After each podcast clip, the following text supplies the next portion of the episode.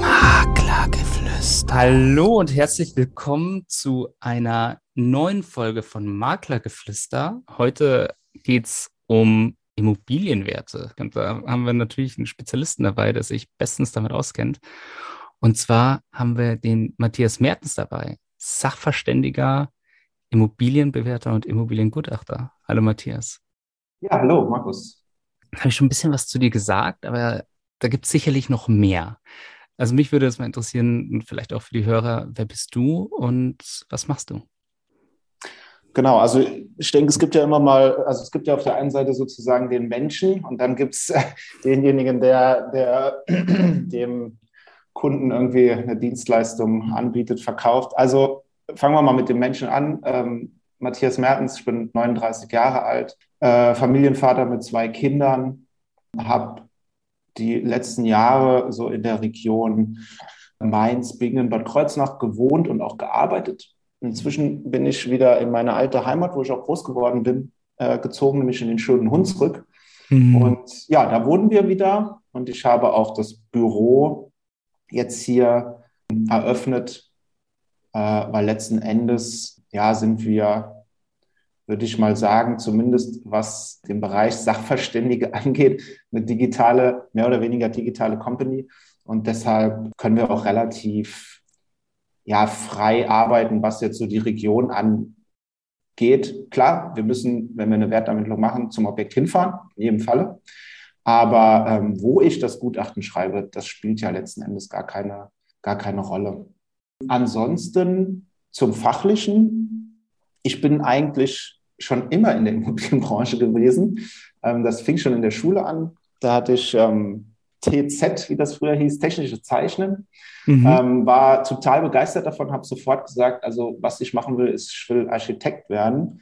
Habe dann auch ähm, damals im Schülerpraktikum in der achten Klasse dann beim Architekten mein Praktikum gemacht, war da Feuer und Flamme. Habe damals, gab es schon die ersten CAD-Rechner auch, habe dann am Rechner auch gezeichnet und habe dann direkt nach der Schule, also ich habe damals erstmal kein Abitur gemacht, das habe ich ähm, später gemacht, mhm. ähm, aber habe äh, ja zum Leidwesen meiner Mutter damals kein Abitur gemacht. Man muss dazu sagen, meine Mutter ist Lehrerin, also die hatte da schon eine gewisse Erwartungshaltung, aber ähm, was für ja. eine Lehrerin? Das würde mich jetzt auch interessieren. Äh, welche, welche Fächer? Mhm. Und dann welche äh, Schule? Äh, äh, die war tatsächlich an meiner Schule, also mhm. da, wo ich wo ich, also als ich in der fünften Klasse auf die, auf die IGS gewechselt bin, mhm. ähm, hat sich meine Mutter auch an die, genau an diese Schule versetzen lassen. Ähm, das heißt, auf äh, gut Deutsch gesagt, es war ähm, jeden Tag Elternsprechtag. Also sobald ich Mist gemacht habe, wusste meine Mutter das.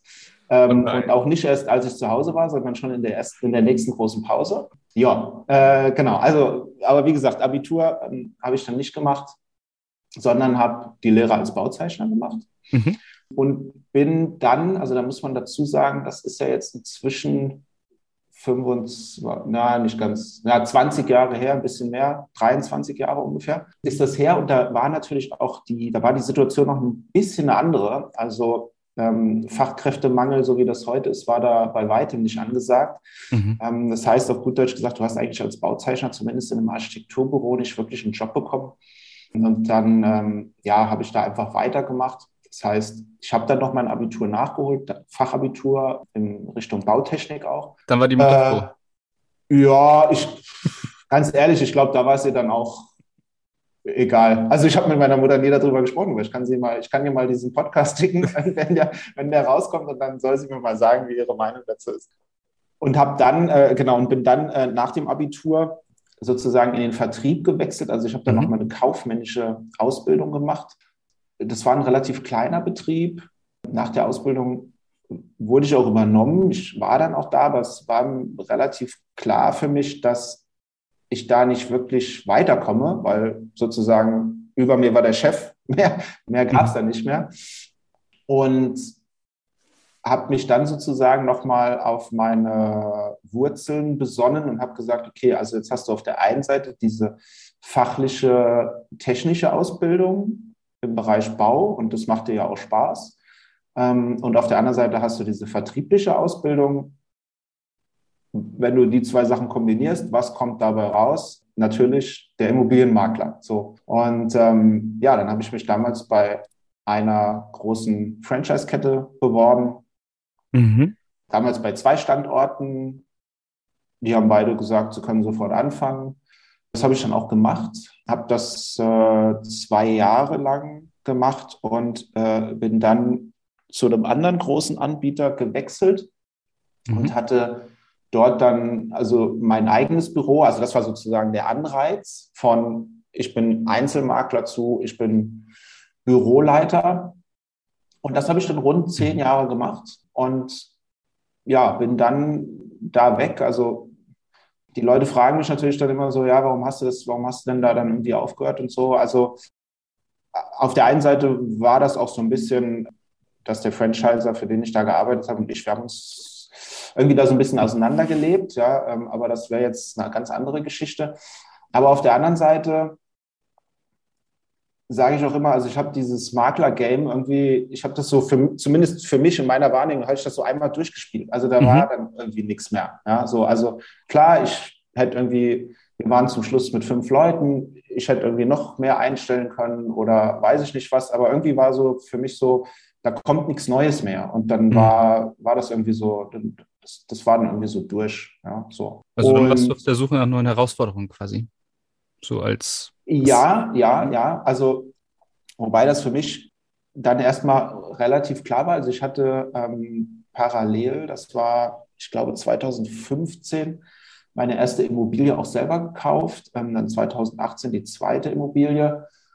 Und habe dann sozusagen, äh, als ich mit der Makelei aufgehört, dann, aufgehört habe, dann auch relativ schnell die ersten Fix- und Flip-Deals gemacht. Mhm muss allerdings dazu sagen, also das habe ich jetzt inzwischen wieder eingestellt. Also ich habe jetzt gerade aktuell noch ein Projekt laufen.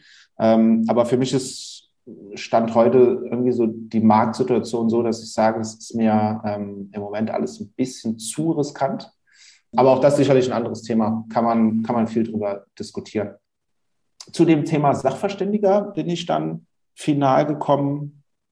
Ähm, ich hatte die Ausbildung als Sachverständiger schon gemacht als ich noch Makler war. Mhm. Hatte da aber natürlich immer den Fokus auf die Makelei. Also ich habe da nie wirklich Gutachten geschrieben, aber wir haben natürlich viele Bewertungen für unsere Kunden gemacht. Ja. Und in diesem Umbruch sozusagen mit der Makelei aufgehört, ein bisschen was im Fix und Flip gemacht, kamen da mehr oder weniger aus Zufall ähm, immer mehr Leute auf mich zu und die haben gesagt, ähm, könntest du nicht mal unser Haus bewerten? Wir bräuchten da ein Gutachten. Und das waren dann so vier, fünf Stück. Und dann habe ich gemerkt, hm, also auf der einen Seite, mir macht das Spaß, auf der anderen Seite, man kann damit Geld verdienen. Und dann habe ich das mal so ein bisschen größer gemacht. Mhm. Habe mir auch ein bisschen den Markt angeguckt, aber da werde ich mal nachher noch ein bisschen was zu erzählen. Und äh, ja, habe dann sozusagen so das Ganze mal so, wie ich mir das vorstelle, sozusagen aufgesetzt und habe gemerkt, hey, da kommen jetzt auf einmal doch ganz schön viele Anfragen rein. Ähm, habe dann da noch äh, verschiedene Zertifizierungen draufgesetzt, ähm, einfach so, dass man auf der einen Seite sattelfest war, aber auch so, dass äh, sozusagen Dritte das Ganze anerkennen, weil das ist eigentlich so bei dem Gutachten ja eigentlich das Wichtigste. Ja? Also derjenige, der ein Gutachten erstellen lässt, der macht das ja nicht, weil er, ich sage jetzt mal, Bock auf ein Gutachten hat, sondern mhm. ähm, der muss ja irgendwie immer, also in der Regel gegenüber einem Dritten sich irgendwie rechtfertigen. Ähm, und deshalb ist natürlich ganz wichtig, so dieses Thema, dieses Thema Trust, also, also Vertrauen, mhm. dass derjenige, der das Gutachten geschrieben hat, dass der Stempel, der da unten drunter ist, dass da derjenige, der das Gutachten dann in Händen hält und liest, dass der sagt, okay, der weiß, wovon er spricht, ähm, da kann ich darauf vertrauen, dass dieses Ergebnis, was final rausgekommen ist, korrekt ist. Ja. Ja ich, ich kann mir das tatsächlich auch extrem gut vorstellen. Ich habe aus dem Bekanntenkreis, ähm, ja schon fast, würde ich sagen, Verwandte haben letztens ein Haus gekauft. Und da ist es natürlich auch so, der Bauträger hat natürlich einen gewissen Wert, den er ansetzt. Und ähm, man weiß dann ganz häufig nicht, kann ich dem jetzt vertrauen? Ist das, was der äh, Makler mir gegenüber sagt, ist das der richtige Wert? Oder und deswegen habe ich mir auch direkt gesagt, als ich deine Dienstleistung gesehen habe, ähm, das ist tatsächlich auch etwas, so ein unabhängiger Gutachter, der sich das anschaut, ähm, würde mir, glaube ich, extrem viel Sicherheit geben. Und das wäre mir dann auch wirklich diesen Preis wert, auch das zu bezahlen. Ja. Schön. Was gefällt dir so am besten an deinem Job, den du jetzt machst? Also ich glaube, ich würde da so ein bisschen unterscheiden, weil ich ja aus der Makelei ursprünglich mal komme. Mhm. Und ja auch letzten Endes, also ich glaube, so in diesem, in dieser Aussage, naja, ich habe dieses, ich hab dieses Makler-Game durchgespielt, ist sicherlich auch irgendwo so eine, so eine gewisse, so ein gewisser Verdruss irgendwie mit drin. Das, da bin mhm. ich auch ganz ehrlich. Also mir ging das zum Schluss, um es mal salopp zu sagen, auch ein bisschen auf den Sack. Mhm. Ähm, weil, und ich denke, da, das werden bestimmt viele Leute auch nachvollziehen können, ist, dass diese Tätigkeit des Maklers findet oft nicht die nötige Anerkennung. Mhm. Und deshalb, wenn du mich fragst, was gefällt mir am besten im Vergleich zu bei der vorherigen Tätigkeit, ist es wirklich die Anerkennung und die Wertschätzung durch Kunden. Also das finde ich, das ist im Grunde genommen das komplette Gegenteil von dem, wie es oftmals bei der Makelei war. Mhm. Und, ähm, und auch, also man ist auch in so einem Status, dass was du als Gutachter sagst, wenn du halt eben das, das nötige Standing und das nötige Vertrauen natürlich auch beim Kunden irgendwo aufgebaut hast, mhm. dann ist das Gesetz. Also da, da kommt eigentlich dann niemand und sagt, ähm, ja, das, das glaube ich nicht oder ähm, mein, keine Ahnung, also so der, der klassische Satz irgendwie auch so bei der Makelei ist ja oft so, naja, aber mein Nachbar hat aber zum Preis X verkauft, warum rufen Sie denn jetzt hier den Preis auf, der 50.000 Euro drunter ist? Und solche Geschichten, also diese ganzen Diskussionen, das habe ich als Sachverständiger eigentlich überhaupt nicht. Mhm. Und wenn ich jetzt mal nur von der Tätigkeit des Sachverständigen ausgehe, da gefällt mir am allerbesten das, und das spiegelt ja eigentlich auch dieses, meine vorherige Aussage so ein bisschen wieder, dass wir dem Kunden wirklich helfen können. Und der Kunde das auch dementsprechend ja einfach wertschätzt. Ja, also wenn, wenn, wenn wir kommen, höre ich ganz oft auch so den Satz, oder wenn wir, wenn wir den Termin irgendwie am Telefon vereinbaren, ist ganz oft so der Satz so, ah, wie schön, dass Sie kommen, wie schön, dass Sie Zeit für uns haben. Ja, ähm, ich glaube, da ist dann auch wieder so dieser Schwung, was mache ich anders als andere Sachverständige, weil oftmals ist es irgendwie so, dann ruft man den Sachverständigen an und dann hat er halt erstmal keine Zeit. Ja. Mhm. Ähm, und das ist wirklich so dieses Thema so Wertschätzung, ja, dass die, dass die Leute sich wirklich freuen und sagen, ey, wow, er kommt jetzt, ist jetzt sofort vorbeigekommen und, und ich freue mich da auch drauf. Und ich denke, dass da ein ganz großer Faktor mit reinspielt. Und da sollten sich auch viele Makler immer mal wieder so ein bisschen, denke ich, hineinversetzen, wenn sie vielleicht auch mal von einem Kunden irgendwie gerade irgendwie ja, vielleicht mal ein negatives Ereignis hatten. Mhm. Das ist so dieses Thema, worum es hier geht, ist zumindest finanziell gesehen eine der größten Entscheidungen im Leben dieser Menschen, die gerade da Kontakt mit haben. Also sei ja. das jetzt, wir sind ja eigentlich hauptsächlich so im Bereich Erbe, Scheidung, solche Sachen unterwegs. Mhm. Aber auch im Verkauf, ja, also es geht um richtig, richtig viel Geld. Und der Kunde ist es ja auch nicht gewöhnt. Der macht das in der Regel einmal im Leben, vielleicht zweimal im Leben. So, also mhm. das heißt, für ihn ist das absolutes Neuland. Ja. Und natürlich für uns als, ich sage jetzt mal, die Fachidioten, sei es der Sachverständige, aber vielleicht auch der Makler, ist es Daily Business. Und mhm. ganz oft erwische ich mich auch selber dabei, dass man dann in so einer, in so eine Situation oder in so eine Haltung reinkommt, so nach dem Motto, warum versteht der Kunde das denn jetzt nicht? Das ist doch selbstverständlich, das weiß man doch, ja, so. Und ich glaube, da muss man wirklich immer mal wieder so einen Schritt zurücktreten und sich selber auch nochmal so reflektieren und sagen, okay, also mein Gegenüber, für ihn geht es um richtig, richtig viel Geld. Der hat das noch nie gemacht. Ähm, mhm. Und dementsprechend muss ich da einfach dann auch das nötige Verständnis für ihn aufbringen und vielleicht auch mal eine Sache zweimal erklären oder vielleicht auch wirklich mal halt ich sage jetzt mal, für ein, für ein, für ein, äh, für, für ein Dummy erklären. Also so, es gibt doch diese, diese Buchreihe. Ja, ja. Also, und, vor Dummies. Also ja, von Dummies, ja, Dummies. So. Genau, ja, so. Und, und, dass man wirklich mal, als, also als würde man es einem kleinen Kind erklären, ja, auch wenn man sich vielleicht dabei blöd vorkommt, aber so, dass der Kunde es wirklich versteht und dass dann mhm. so diese Fragezeichen irgendwie so weg sind und der Kunde dann wirklich sagt, ey, wow, der hat mir jetzt da wirklich geholfen, jetzt fühle ich mich sicher. Das ist ja das Thema. Ja. Es geht ja eigentlich um Sicherheit, ja, im Kern. Ich äh, muss sagen, ich finde das ganz gut, dass du das ansprichst, weil ganz oft, also ich habe jetzt schon mit äh, einigen Immobilienmaklern auch Erfahrungen gemacht und, und positive Erfahrungen gemacht. Und ähm, das große Thema ist aber immer noch, ich habe letztens auch einen Podcast gehört, der Immobilienmakler ist immer noch, glaube ich, unter den Top drei der unbeliebtesten Berufe, mhm. ähm, die es gibt. Und äh, diesen Ruf bekommt man ja nicht einfach nur so, sondern das, da stehen ja meistens dann auch Erfahrungen dahinter, die Menschen gemacht haben. Ich habe das Gefühl, es wird ein bisschen weniger, ähm, aber diese schwarzen Schafe gibt es natürlich nach wie vor. Und das hat mir bisher, glaube ich, auch jeder Immobilienmakler bestätigt, mit dem ich jemals geredet habe. Und ganz viele haben auch gesagt, ich bin Immobilienmakler geworden, weil meine ersten Erfahrungen mit diesen Immobilienmaklern waren nicht gut. Und dann habe ich gesagt, ich, das, das muss man doch besser können, das muss man doch besser machen können. Und ja, es ist natürlich so, ich erlebe diese Leute entweder hier im Podcast oder im, äh, im Gespräch, auf Messen.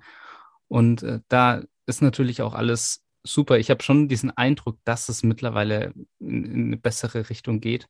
Aber ich glaube, um äh, dieses Image zu reparieren, das wird wahrscheinlich noch ein paar Jährchen dauern. ja, das, das, kann, das kann sehr gut sein. Ja. Voll, also deswegen glaube ich, kann sich auch fast jeder Zuhörer, wir haben ja sehr viele Immobilienmakler, die zuhören, wahrscheinlich auch damit äh, identifizieren. Ich finde das sehr schön, wie du das auch gesagt hast, dass man mehr die Perspektive von den Käufern einnehmen sollte und auch mal schaut, was das für eine wichtige Entscheidung ist und dass man sich einfach sicher fühlen will in dieser Situation. Ähm, und dann erklärt man das vielleicht nochmal zwei, dreimal, was für einen selber selbstverständlich ist, ist für die anderen vielleicht nicht so selbstverständlich. Absolut. Also kann ich, genau, also kann ich nur so unterschreiben. Ja. Super. Ähm, jetzt, du hast ja, ich, ich, fand das total interessant, du hast ja schon sehr, sehr viel gemacht. Ähm, Fix und Flip unter anderem auch, ähm, Immobilienmakler und äh, jetzt tatsächlich Gutachter. Also du kennst dich sehr, sehr gut in der Branche aus und ich denke, dann bist du auch schon sehr, sehr häufig, du bist ja Besitzer, aber du bist sicherlich auch mit vielen Besitzern schon in Kontakt gekommen, die dann vielleicht auch verkaufen wollten oder das erstmal schätzen lassen wollten. Wie hast du das tatsächlich erlebt, wie der Wert, dieser Erwartungswert von Besitzern, was sie denken, was ihre Immobilie wert ist, zum tatsächlichen Wert sich unterscheiden? Hast du da, ist, klafft das häufig auseinander oder ist das meistens sehr eng beieinander? Ja, also ich glaube, dass man hier natürlich auch nochmal unterscheiden muss, wie ist das bei uns als Sachverständiger. Ich glaube, das unterscheidet sich schon mhm. auch nochmal stark von dem, wie ein Makler das ähm, wahrnimmt oder wie es bei dem Makler der Fall ist, noch nicht mal mhm. wahrnimmt, sondern tatsächlich der Fall ist. Bei uns ist es ja eigentlich immer so, also das hatte ich ja vorhin schon anfangs so ein mhm. bisschen die Einführung gemacht. Warum macht man ein Gutachten? Mhm. Weil man gegenüber jemandem Dritten irgendwie was darlegen muss. Also in der Regel ja einen Wert. Also mhm. wir haben einen Trennungsfall, gibt es zwei Parteien, der eine beauftragt ein Gutachten, weil er sagt, die Immobilie ist X wert und ähm, der andere will in der Regel irgendwie ausbezahlt werden. So bei einem Erbfall genauso. Da haben wir vielleicht ein paar mehr Parteien am Tisch. Also wir hatten letzte, vorletzte Woche hatten wir einen Fall, da waren 16 Erben. Also das war total verrückt. Aber ähm, ja, und ähm, ja, ja, also ja, es war dann, also es, es war dann tatsächlich der Fall, also jetzt kommen gleich wieder darauf zurück, aber es war dann tatsächlich der Fall, dass wir dann da standen und also es waren jetzt nicht alle 16 Erben bei diesem Termin dabei, aber es waren relativ viele dabei. Und hm. dann mussten wir sozusagen auch einmal in die große Runde gucken und sagen, also wer von Ihnen opfert sich denn jetzt, der sozusagen unser offizieller Auftraggeber ist und auch die Rechnung dann bekommt? Ja, und dann, äh, und wo wir alles hinschicken. Und dann hat halt einer gesagt, ah ja, komm, ich mach das. Ja, so. Ja, gut ich glaube jetzt auch nicht, dass bei denen jetzt der große Streit da ausgebrochen ist, aber das ist halt letzten Endes das, worum es geht. Also mhm. einer beauftragt ein Gutachten, um jemand anderem irgendwie den Wert darzulegen. So. Und da liegt es halt einfach in der Natur der Sache, dass mhm. oftmals einer dieser Parteien das Ergebnis eben nicht gefällt. So. Weil, also, oder sagen wir mal so, also im Grunde genommen ist ja logisch, der, der die Immobilie behalten will, der will, dass hm. der Wert möglichst niedrig ist. Und der, der dem ausbezahlt werden will, der will, dass der Wert möglichst hoch ist. So, ist ja irgendwie logisch, ja, so. Und im Idealfall ist natürlich irgendwie unser Ergebnis irgendwo in der Mitte, dann können sich vielleicht beide damit irgendwie anfreunden. Aber selbst wenn es das nicht ist, denke ich, und da schließt sich jetzt sozusagen der Kreis, mhm. ist halt ganz wichtig, dass derjenige, der dieses Gutachten dann liest, dass er das nachvollziehen kann. Also wie ist denn der Gutachter auf diesen Preis gekommen? Und das ist so eine Thematik, das habe ich auch damals, als ich noch als Makler unterwegs war, waren das die Fälle, die mir eigentlich am meisten Spaß gemacht haben und wo ich dann auch wirklich mir sozusagen danach selber auf die Schulter geklopft habe und gesagt habe, ja, wow, das hast du irgendwie super hinbekommen, nämlich wenn ich dem Kunden ganz klar meine Wertermittlung oder meine Preisermittlung darlegen konnte und mhm. ihn auch davon überzeugen konnte, okay, das ist jetzt zwar nicht der Wert, den ich mir vorstelle, aber das, was der Herr Mertens mir da erklärt hat, das kann ich absolut nachvollziehen und deshalb habe ich es verstanden und deshalb sehe ich auch ein, dass das der richtige Preis ist. Mhm. Und ich denke, das ist auch so der Tipp oder der Mehrwert, den ich jetzt auch gerne da so an die Makler, ja. Also wenn ihr, wenn ihr euch wirklich strategisch sozusagen an diese Preisfindung, an, an diese Preisfindung herangeht und dem Eigentümer ganz klar macht, so komme ich auf diesen Wert und deshalb ist dieser Wert auch plausibel und er das dann auch versteht, dann wird er diesen Preis in der Regel auch akzeptieren. Ich weiß, momentan ist es ein schwieriges Marktumfeld und so, die Preise sind relativ hoch, aber, äh, und, aber, aber wahrscheinlich wird es auch so sein, wie gesagt, da bin ich jetzt in, inzwischen nicht mehr so drin, aber ich kenne es ja aus der Vergangenheit, wahrscheinlich wird auch heute es noch so sein, ähm, auch wenn hohe Preise am Markt durchgesetzt werden können, wollen die Eigentümer mhm. in der Regel trotzdem immer noch mehr. Und deshalb ja. halt ist es einfach wichtig, dem Kunden es halt ganz plausibel darlegen zu können. Wie bin ich auf diesen Preis gekommen? Und dass eben der Nachbar, das ist ja immer der Klassiker, und dass eben der Nachbar, der halt irgendwie 50 oder 100.000 Euro angeblich mhm. mehr bekommen hat. Das ist ja auch so diese Geschichte. Hat er das denn tatsächlich oder behauptet er das nur? Der dann angeblich mehr bekommt, dass man das halt ganz klar darlegen kann. Ja, da gibt es eben Unterschiede. So, das ist ja das Schöne auch an Immobilien. Ja. Jedes Haus ist ein Unikat. Ja, also selbst wenn du das 0815 Fertighaus irgendwo hinstellst aus dem Katalog, trotzdem ist es irgendwo ein Unikat, weil es steht woanders und deshalb ist jedes Haus einmalig und es ist und, und jedes Haus hat einen anderen Wert. Ja. ja. Also es ist tatsächlich so dieser, dieses Thema der Transparenz, das super wichtig ist. Leute müssen das Gefühl haben, okay, ich verstehe ungefähr, warum der Wert des Hauses so ist, wie er ist. Und dann gibt es meistens auch keine großen ja, Konflikte danach mehr. Genau. Also auch wenn ihm sozusagen das Ergebnis eben nicht gefällt, mhm. wenn, er, wenn er versteht, wie man da hingekommen ist, dann passt es in der Regel. Ja, so. Das ist, ein, das ist ein schöner Punkt, weil das ist tatsächlich auch etwas, was ganz häufig äh, eine große Frage war. Ähm, was mache ich denn, wenn der Eigentümer so hohe Erwartungen hat an den Wert mhm. meiner Immobilie und ich muss das verkaufen und dann, also es, es, scheint, es kommt mir zumindest so vor, als ob das schon tatsächlich wirklich häufig ein Thema ist und ähm, das hilft dann vielleicht auch schon mal, dass man sagt, ich brauche ich brauche so eine lupenreine ähm, einen lupenreinen Nachweis, wie ich denn auf den Wert gekommen bin. Was, wenn, wenn ich jetzt eine neue Immobilie hätte, gibt es da viele Dinge, die ich machen kann, um den Wert möglichst gut zu erhalten? Also ich glaube, auch in dem Fall würde ich gerne sozusagen einmal mit der, mit der Makler und einmal mit der Gutachterbrille da drauf gucken. Also gerne. Ich glaube, es ist wichtig, ähm, also will, will ich jetzt tatsächlich verkaufen Mhm. Oder will ich einfach den Wert erhalten? Also habe ich ein Mehrfamilienhaus und äh, keine Ahnung, mir gehört das jetzt seit fünf Jahren und jetzt kann ich mal irgendwie so ein paar große Sachen angehen ähm, und ich werde die auch noch ein paar Jahre im Bestand halten. Ja. Ähm, ich glaube, das ist so ein bisschen so der Unterschied. Also mhm. beim Verkauf würde ich, so blöd das klingt, tatsächlich auf die Kosmetik gehen. Also mhm. ist das Haus generell, also das Einfachste ist natürlich einfach mal, es ist aufgeräumt, es ist geputzt, ja. Ähm, aber so, so Sachen, wo die Leute drauf achten, ist meine Erfahrung eigentlich immer so das Thema Bäder, auch so in der Vermietung. Ist irgendwie mhm. so ein schönes Bad, das wertet eine Wohnung immer total stark auf, ja, weil es natürlich auch etwas ist, was in der Regel jemand eben selber irgendwie nicht machen kann, ja, also wenn wir jetzt mal von der Vermietung ausgehen, der Mieter kann mal selber einen Laminatboden legen, der kann auch selber mal die, die Wohnung streichen, aber die Bäder macht halt in der Regel nicht. Also mhm. deshalb, also wenn es um Verkauf geht, würde ich irgendwie so einmal Kosmetik. Mhm.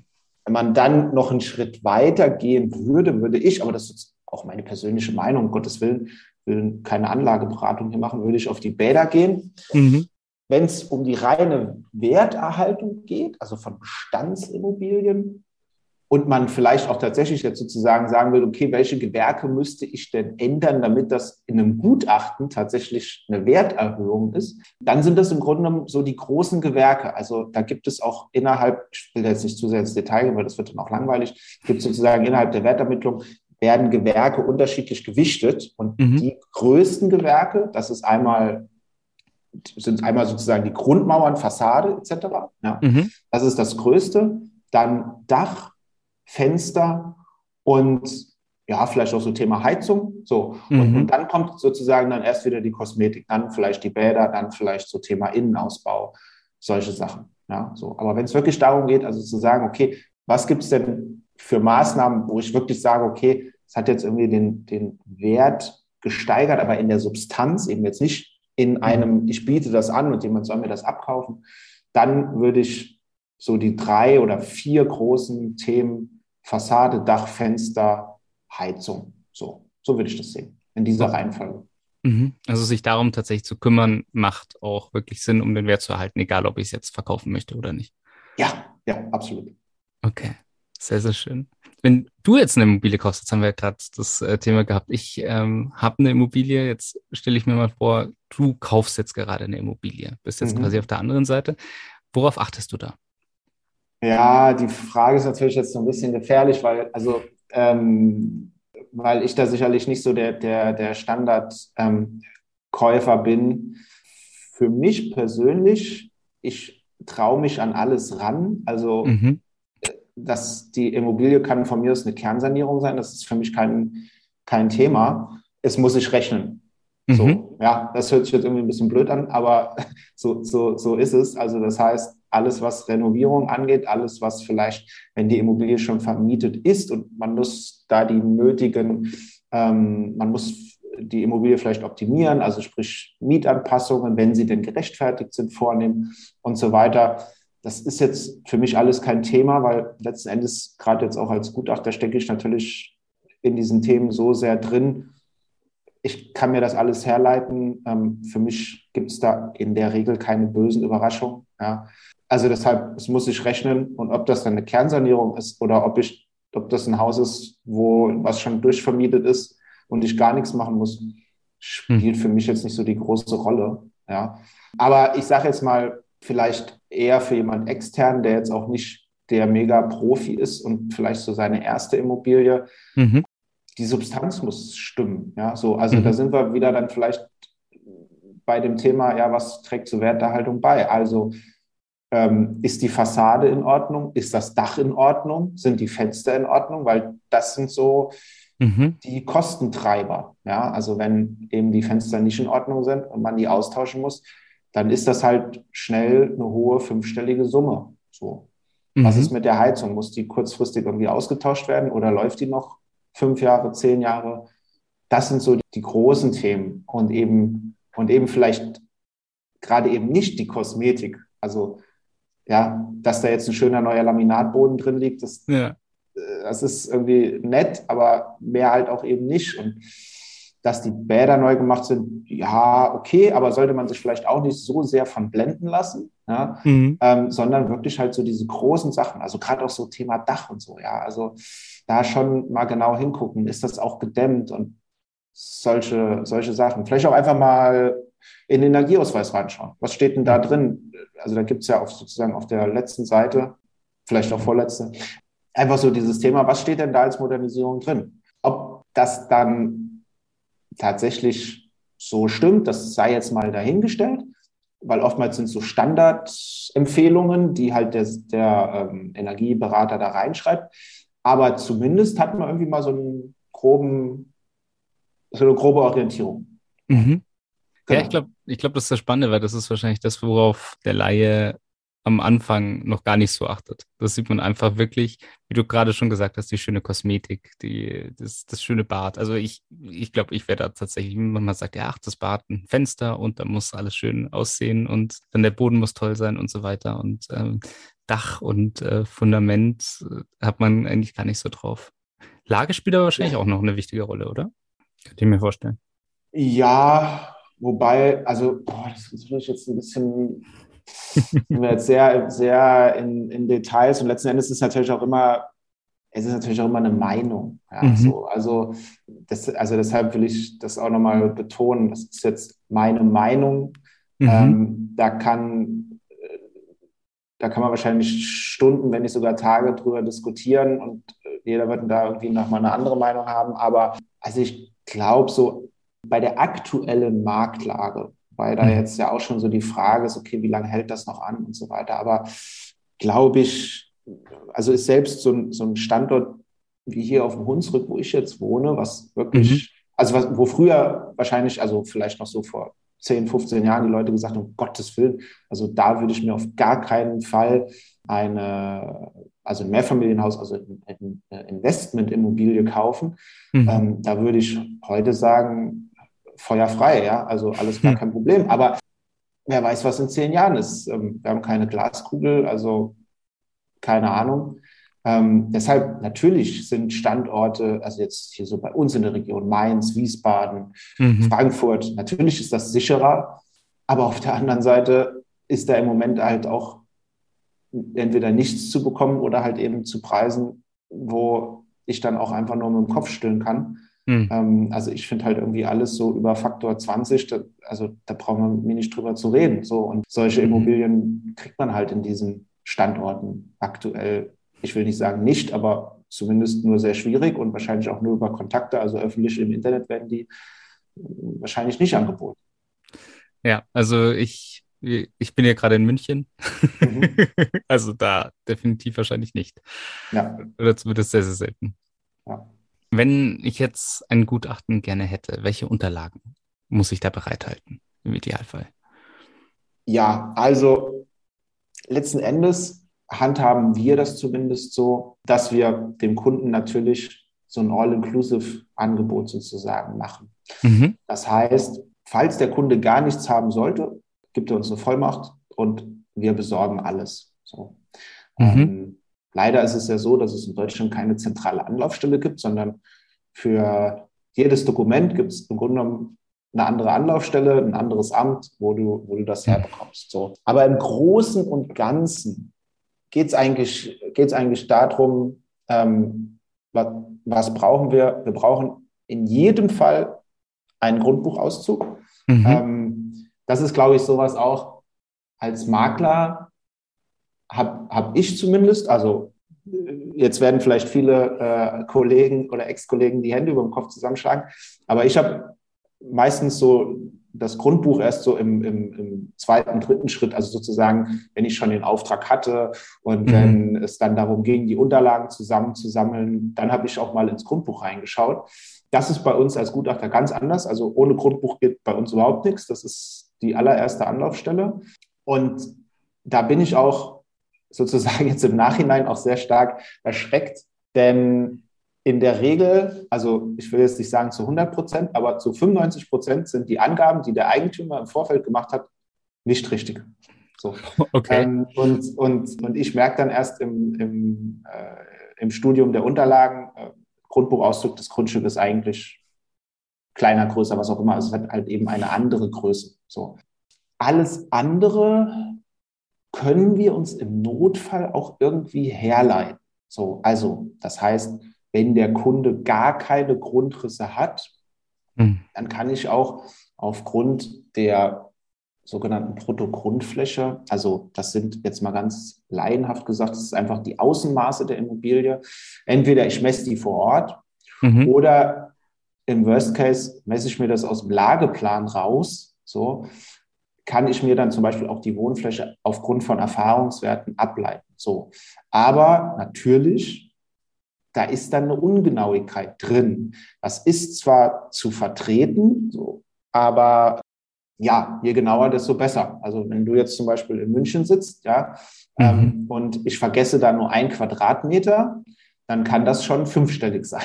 Ja, also deshalb, also am besten sind natürlich, ähm, am besten ist natürlich, also man hat aktuelle Grundrisspläne. Mhm. Wenn man dann, das nächste wäre dann, man hat eine aktuelle Wohnflächenberechnung.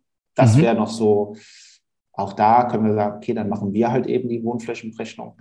Ja, also das wäre jetzt mal so, da kommen noch ganz, ganz viele Sachen dazu, aber das meiste, so machen wir es zumindest, besorgen wir uns dann selbst. Mhm. Ähm, aber das wäre eigentlich so, für mich sind das eigentlich so die, die drei entscheidenden Sachen, so dass ich mir auch erstmal irgendwie einen Eindruck von der Sache, von der Immobilie machen kann. Grundbuch mhm. und Planunterlagen, so will ich es mal zusammenfassen. Ja, so, also zu Planunterlagen gehört Grundrisse, Schnitte, Wohnflächenberechnung, ja, alles andere, Flurkarten, solche Sachen, das besorgen wir uns auch alles, auch alles selbst, weil in der Regel ist es auch einfach so, selbst wenn der Auftraggeber oder Eigentümer uns diese Unterlagen geben kann, sind sie oftmals veraltet. Also jetzt nicht von der Sache her, sondern einfach alt vom Datum her. Also sprich mhm. irgendwie drei, vier, fünf oder vielleicht auch 20 Jahre alt. Und das besorgen wir uns dann einfach, ähm, einfach einmal gerade neu. Ja, so. Aber letzten Endes könnten wir dem Kunden, können wir dem Kunden alles anbieten. Also wenn, wenn er sagt, ich habe gar keine Grundrisse und irgendwie ähm, jetzt das Ganze ähm, aufgrund von Erfahrungswerten über eine Bruttogrundfläche abzuleiten, das ist mit Suyoka, dann machen wir auch ein komplettes Aufmaß vor Ort. Ja. Klar, da entstehen natürlich Kosten. Ja. Aber das können wir alles abbilden, natürlich. Also das, das, das kriegt man hin. Letzten Endes muss man natürlich auch da dazu sagen, wir haben natürlich durch die Qualifikation, dann auch wenn man jetzt die nächsten Schritte irgendwie angeht und sagt, okay, ähm, man braucht mhm. da irgendwie bei einer Übertragung, sei es jetzt Verkauf oder sonst irgendwas, braucht man irgendwie eine zu finanzierende Bank. Wir machen da einmal ein Aufmaß, dann machen wir einen Stempel als Gutachter da drauf und dann akzeptiert die Bank das auch. Mhm. Als Makler wäre ich da ein bisschen vorsichtig, weil letzten Endes ist es natürlich auch ein Haftungsthema. Ja, mhm. so. Also außer man hat natürlich die nötige Qualifikation. Es gibt ja auch genug Makler, die, so wie ich das ja früher auch gemacht hatte, ähm, mhm. zusätzlich noch äh, zumindest den Sachverständigen Titel haben. Die mhm. Frage ist, man aktiv tätig als Sachverständiger, aber zumindest den Titel haben oder vielleicht auch in der Vergangenheit irgendwie mal Architektur studiert haben oder was auch immer. Und mhm. wenn man da dann die nötige Qualifikation hat, dann kann man sich natürlich auch zutrauen. Aber man sollte dieses Thema Haftung schon irgendwie immer im Hinterkopf haben und nicht, ähm, nicht zu leichtsinnig damit umgehen, weil wenn es dann, dann tatsächlich mal irgendwann auf die Füße fällt, dann kann es auch teuer werden. Ja, absolut. Und da ist es natürlich auch so wichtig, sich immer wieder zu reflektieren. In welche Richtung gehe ich da? Schön. Ja, und jetzt bist du natürlich nicht bei mir vor Ort. Wenn ich jetzt äh, meine Immobilie habe, woran erkenne ich denn ein qualitativ gutes Gutachten? Ja, das ist eine sehr spannende Frage, weil das habe ich jetzt so in meiner Tätigkeit inzwischen auch gemerkt, dass da witzigerweise die, oder das heißt witzigerweise eigentlich schlimmerweise, die äh, Kunden überhaupt nicht drauf achten. Also die Kunden achten auf relativ viel. Sie fragen schon oftmals nach der Qualifikation. Mhm. Ähm, sie fragen natürlich am Preis. mhm. ähm, aber es wird davon ausgegangen, wenn die Qualifikation stimmt, dass das Endergebnis sozusagen bei jedem Sachverständigen dasselbe ist. Hm. Das sollte auch so sein, aber ich sage jetzt mal, das ist sicherlich nicht so. Ja? so. Also, was, was haben wir da für Qualitätsmerkmale? Also, auch da sind sicherlich viele Punkte, über die wir schon gesprochen haben. Also, es, es, es sollte natürlich objektiv sein. So. Mhm das Thema Befangenheit, also sprich, werde ich durch meinen Auftraggeber beeinflusst, ist natürlich ein Riesenthema. Das ist gerade, wenn es auch so um das Thema Gutachten fürs Gericht geht, gibt es da wirklich sehr, sehr strenge Regelungen. Also als Beispiel, wenn ich als Gutachter, also mhm. immer da geht es jetzt immer darum, fürs Gericht. So, also mhm. wenn ich ein privatrechtliches Gutachten mache, dann habe ich ja letzten Endes einfach diese Vereinbarung mit dem Auftraggeber und dann ist das Thema ja durch. Aber wenn ich es, aber wenn man das fürs Gericht macht, ist beispielsweise so eine Sache, ich fahre mit einem der Parteien zum Termin. hm. bin ich befangen. Thema durch. Kann, brauch, ja, also wenn die Gegenpartei sieht, ich steige bei dem anderen, bei der anderen Partei aus dem Auto, einfach nur weil die nett sein wollten und gesagt, ach kommen Sie, Herr Gutachter, wir nehmen Sie mit zur Immobilie, können die sofort sagen, der Gutachter ist befangen, Thema mhm. durch. Darf ich, darf ich das Gutachten, also oder würde der Richter sehr wahrscheinlich der Gegenpartei oder nicht der Gegenpartei, einer der Parteien, die da involviert sind, Recht geben, sagen, ja, der ist befangen. So, also mhm. ähm, wird da sehr streng gehandhabt. Natürlich, beim privatrechtlichen Gutachten ist das irgendwie, also kann man das ja schwer machen, weil die An Gegenpartei ist ja da erstmal gar nicht äh, vor Ort. Aber natürlich ganz, ganz wichtiges ähm, Thema, Thema Befangenheit. Mhm. also, also da sollte irgendwie gewährleistet sein, dass das halt einfach objektiv erstellt wurde. Und dann, und das denke ich ist auch das, das Thema, was wir ja vorhin hatten, es muss für denjenigen, der es liest, muss es verständlich sein. Also da gibt es auch einen schönen äh, Leitspruch sozusagen bei uns als bei den Gutachtern, nämlich ein Gutachten sollte immer für den Laien verständlich und mhm. für, den, für den Profi oder für einen anderen Gutachter nachvollziehbar sein. So. Und ich denke, das beschreibt es eigentlich sehr, sehr gut. Ja, ja. So.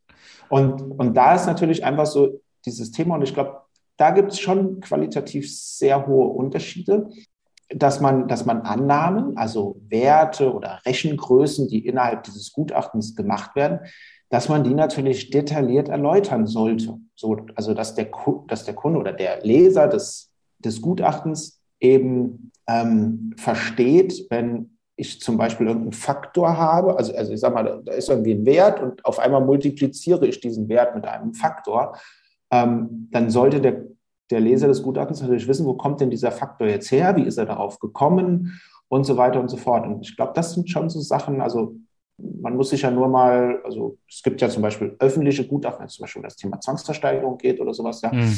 ähm, wo genau sowas eben dann manchmal fehlt. Und ich glaube, da sind wir dann auch wieder so bei diesem Thema, was wir vorhin hatten, dass, dass, dass, ähm, dass es für den Kunden, es muss einfach nachvollziehbar sein. Mhm. Ja. Und derjenige, der dieses Gutachten dann erstellt, sollte einfach wieder so sozusagen so diesen Schritt zurück und sich das nochmal so mit der, mit der Brille eines externen sozusagen angucken und sich die Frage stellen, versteht derjenige das denn? Dass er als Fachmann sagt, na ja, da steht jetzt diese eine Zahl, ist doch logisch, warum die da steht. Ja, für ihn ist das selbstverständlich. Aber für jemanden, der noch nie mit dieser Thematik zu tun hatte, ist das halt eben überhaupt gar nicht selbstverständlich. Ja. ja. Ja, also ich denke, das ist ja so, kann sich wahrscheinlich auch jeder reflektieren. Es gibt wahrscheinlich jeden Fachbereich, der auch seine Fachbegriffe hat, der ganz genau weiß, warum wird etwas wie genau berechnet. Mhm. Und so kann man sich das, glaube ich, auch sehr, sehr genau vorstellen. Also ich, ich fasse jetzt mal so ein bisschen zusammen. Ganz wichtig ist das Thema Nachvollziehbarkeit. Also fand ich, fand ich sehr, sehr gut Nachvollziehbarkeit für die Profis und die, das Verständnis vor allem auch natürlich für die Laien, dass die wirklich erkennen können, wie das dann genau funktioniert. Und dann natürlich ganz wichtig so das Thema ja, Befangenheit, dass man wirklich komplett unbefangen ist. Was du ja auch gerade gesagt hast, ich kann mir vorstellen, dass das sehr, sehr kompliziert werden kann. Für einen Gutachter selber nicht, dass man befangen ist per se, mhm. sondern dass man nicht den Anschein irgendwann mal zufällig erweckt, wenn man vielleicht irgendwo unterwegs war, dass man befangen ist. Also das kann ich mir vorstellen, das ist eine sehr, sehr komplizierte Sache, oder? Also ich sehe das immer als witzig an, weil ich kann dann auch da einfach nur äh, innerlich drüber schmunzeln, ist natürlich so diese Sache, dass ähm, die jeweiligen Parteien einen natürlich schon beeinflussen wollen oder mhm. zumindest versuchen, einen zu beeinflussen. Ich will noch nicht mal sagen, dass sie das absichtlich machen. Vielleicht machen sie das auch ähm, sozusagen unabsichtlich, ohne dass sie da, da wirklich jetzt gerade merken, ich versuche, den zu beeinflussen. Aber ähm, es ist wirklich immer sehr, sehr witzig, wenn wir jetzt wieder an diese Ursprungssituation denken, ja, da sind zwei Parteien, der eine will halt einen sehr hohen Wert, der andere will einen sehr niedrigen Wert.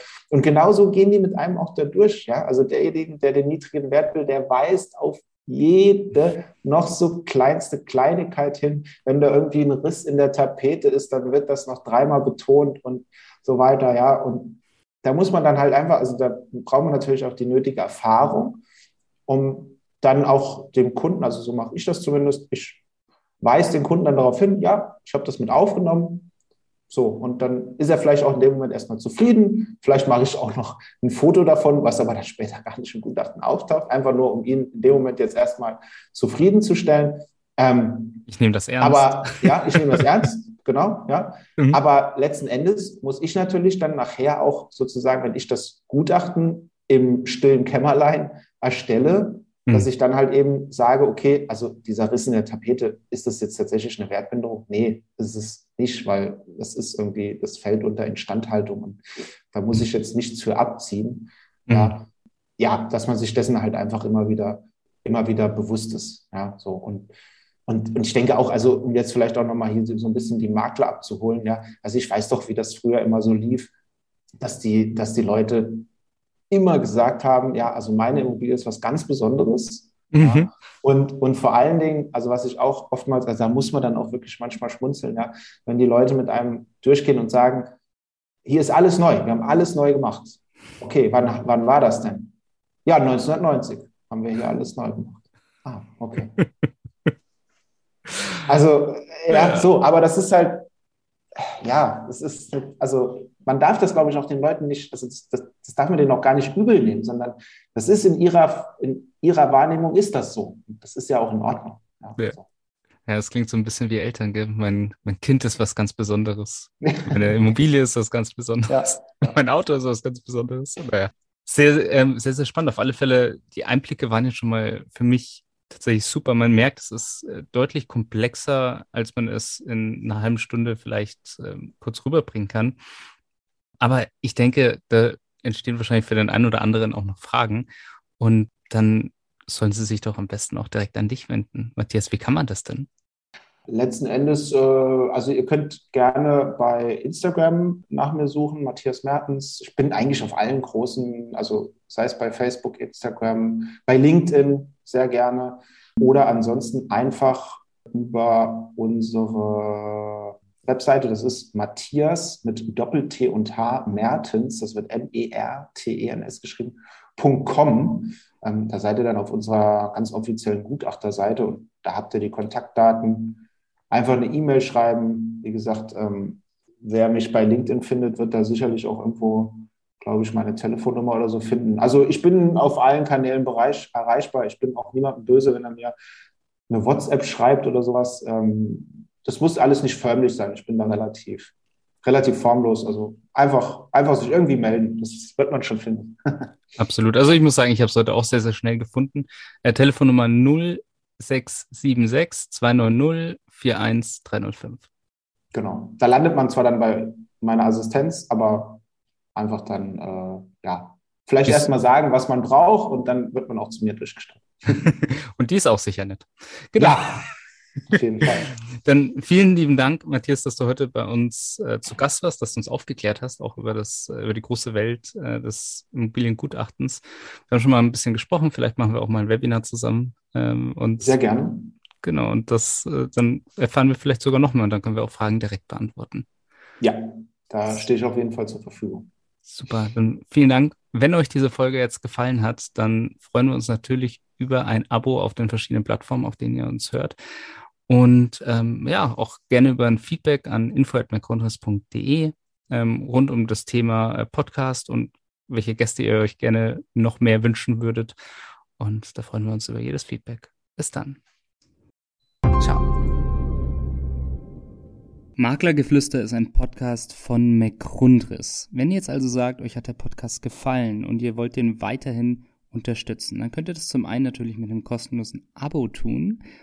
Zum anderen könnt ihr das aber auch machen, indem ihr eins von den tollen Produkten von McGrundriss kauft. Wenn ihr jetzt also sagt, ihr braucht gerade für eine Immobilie ein Grundriss oder ihr braucht eine 360-Grad-Tour oder ihr braucht eine Innenvisualisierung oder eine Außenvisualisierung, dann geht jetzt doch einfach mal auf mcgrundriss.de, schaut euch mal um, was es da so für Produkte gibt und vielleicht findet ihr das Richtige für euch. Viel Spaß dabei.